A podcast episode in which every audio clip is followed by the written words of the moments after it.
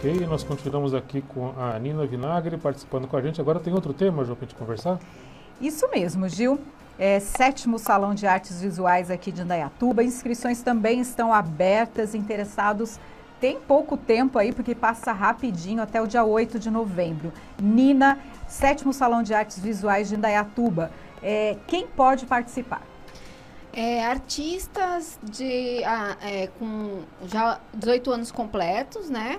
Precisa ter os 18 anos completos e a, a mesma forma de, de se inscrever como os outros, pelo, pelo site online, né?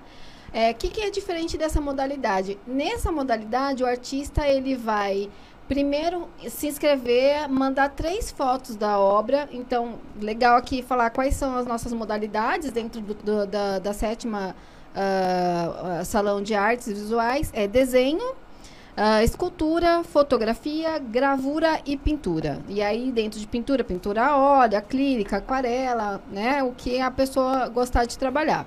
Uh, então, assim, ela manda três fotos da obra a gente faz uma pré-seleção daqueles que estão aptos a participar do salão, né? E eles vão receber essa comunicação por e-mail. E aí sim é que eles vão levar a obra pra gente, né? É, tem uma data aí que é a partir do dia.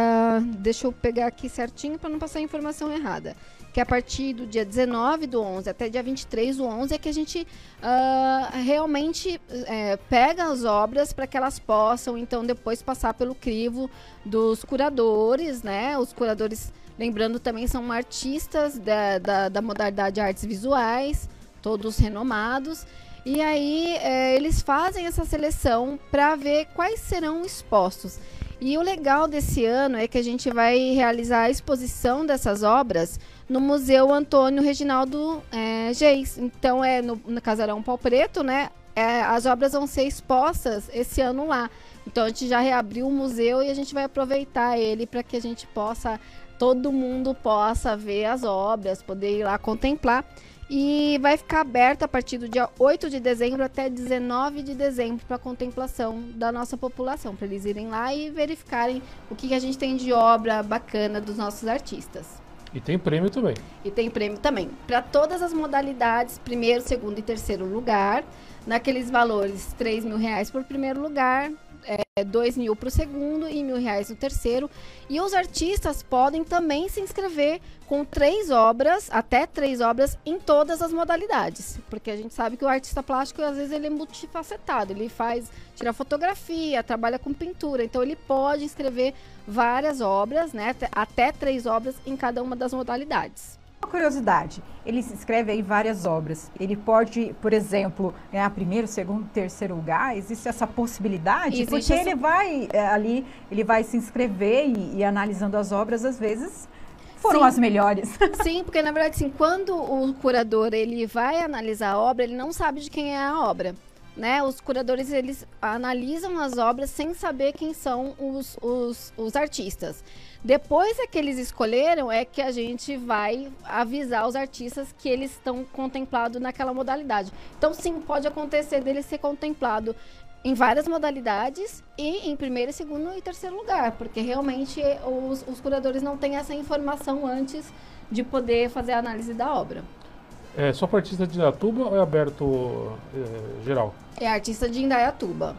Tá? Então tem que ter o, o comprovante de endereço daqui. A gente sempre procura é, trabalhar com os artistas da, da do município para a gente é, realmente fomentar a arte deles aqui, né?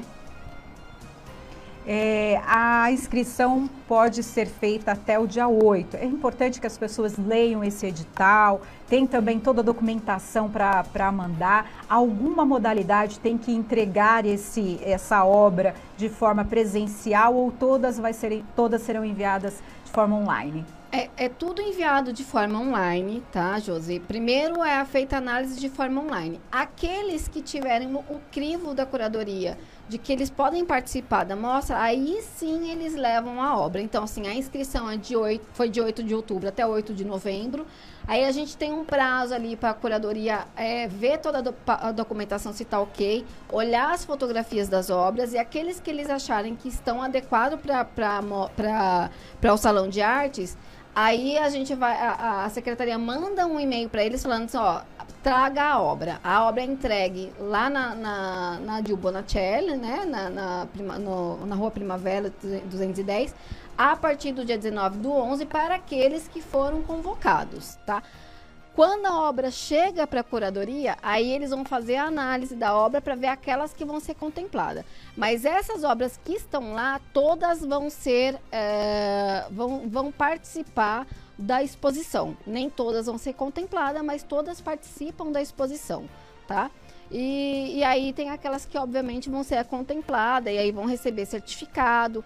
Então a gente tem primeiro, segundo, terceiro lugar. A gente também tem uh, as que são é, contempladas com a, a,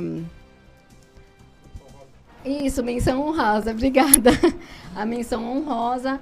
É, e aí, então, é, eu gostaria só de, de, informar, eu passei aquela, aquela hora aquele e-mail, aquele uh, site para o pessoal entrar no edital, mas tem quatro editais em aberto e aí tem um, uma página mais fácil de chegar, que é no indaiatuba.sp.gov.br barra cultura barra edital underline cultura barra. Então, os quatro editais que estão abertos estão todos lá.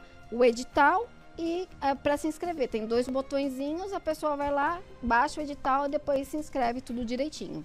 Tá bom? Mais alguma informação? É, não, acho que é isso. Vocês querem fazer mais alguma pergunta? Estou aqui à disposição.